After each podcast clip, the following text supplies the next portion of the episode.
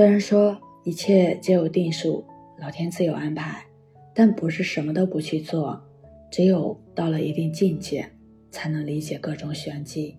道祖曰：“道生一，一生二，二生三。”如此看来，定数也是由道所生，从虚无中来。《易经》讲象数，象在数前，象是无穷变化的，数只是变化的规则。有生于无，有云：“万物负阴而抱阳，充气以为和。”太阳公转一圈，比月亮公转一圈要多五天。阳气有余才有动能，阳气有余才应生机。所以一切皆有定数，是指自然规律不可逾越，是天机不可忤逆。老天自有安排，是说要顺天应人，才能够获取自然能量的加持。您若是因为这两句话，就什么都不去做，一切听天由命。这样的话，命运是不会眷顾您的。必须想办法成为一颗抱阳的种子，才能在机缘和合之下得到上天雨露或甘霖的馈赠。所以，人的气运和磁场仍是可以改变的。答案不是掌握在手中，而是萌发在内心。行善积德，能获取自然能量的光芒。有如草木的光合作用。人本天地构境，阴阳和合，化育而成万物之灵，本是来自虚无之中的一缕灵光，自信原本光明，只因后天尘缘袭染，欲望纠缠，门楣鱼丸不显罢了。阳光普照大地，日月星辰罗布环宇。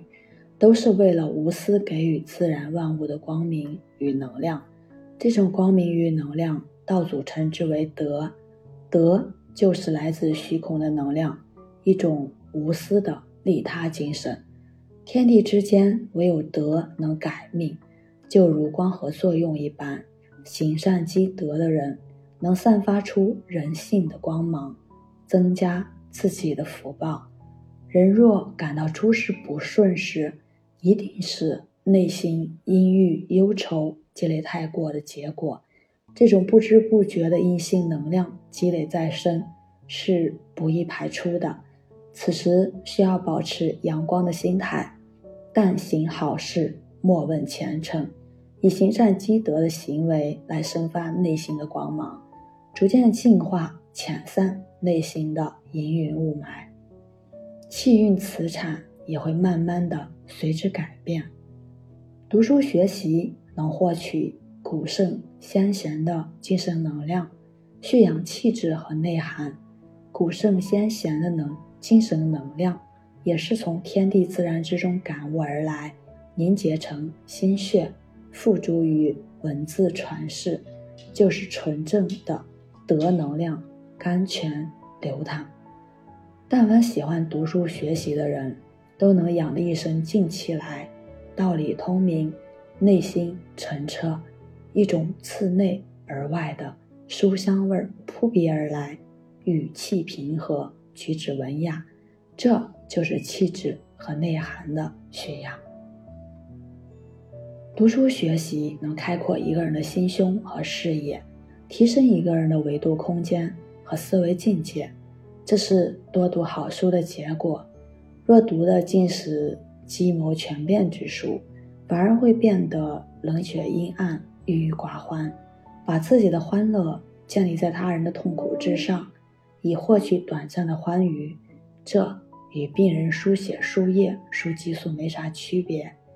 所以读书学习也有选择，多吸取阳光健康的营养，才能改变自己的气运和磁场。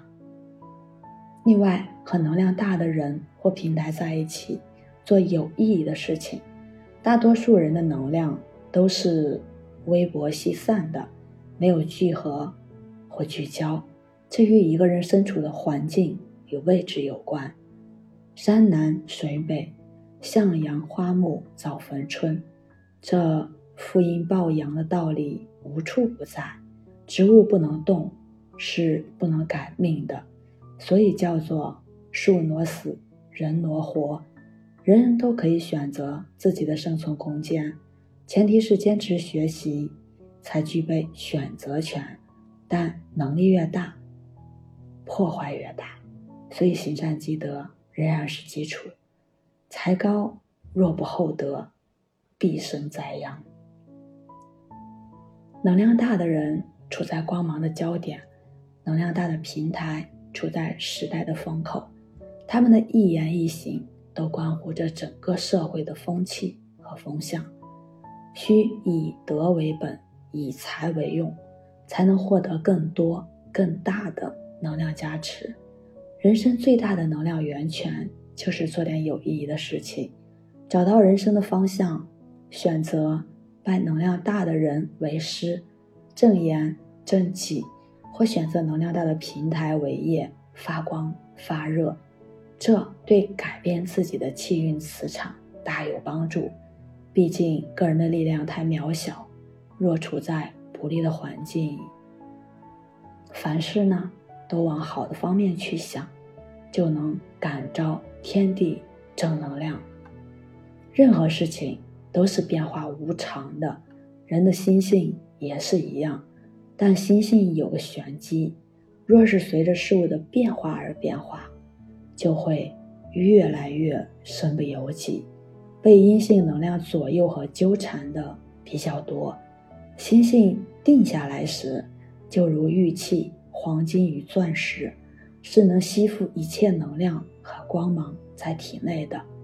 这个玄机就是您的心念，凡是往好的方面去想，就能感召到天地之间的正能量；凡事若往坏的方面去想，就会被恐惧与彷徨、烟云迷雾笼罩。太上曰：“祸福无门，唯心自招。”这句话说的就是天人感应原理。你想什么，就会遇到什么；怕什么，就会来什么。迷雾一念间，心中的美景、气运自阳光。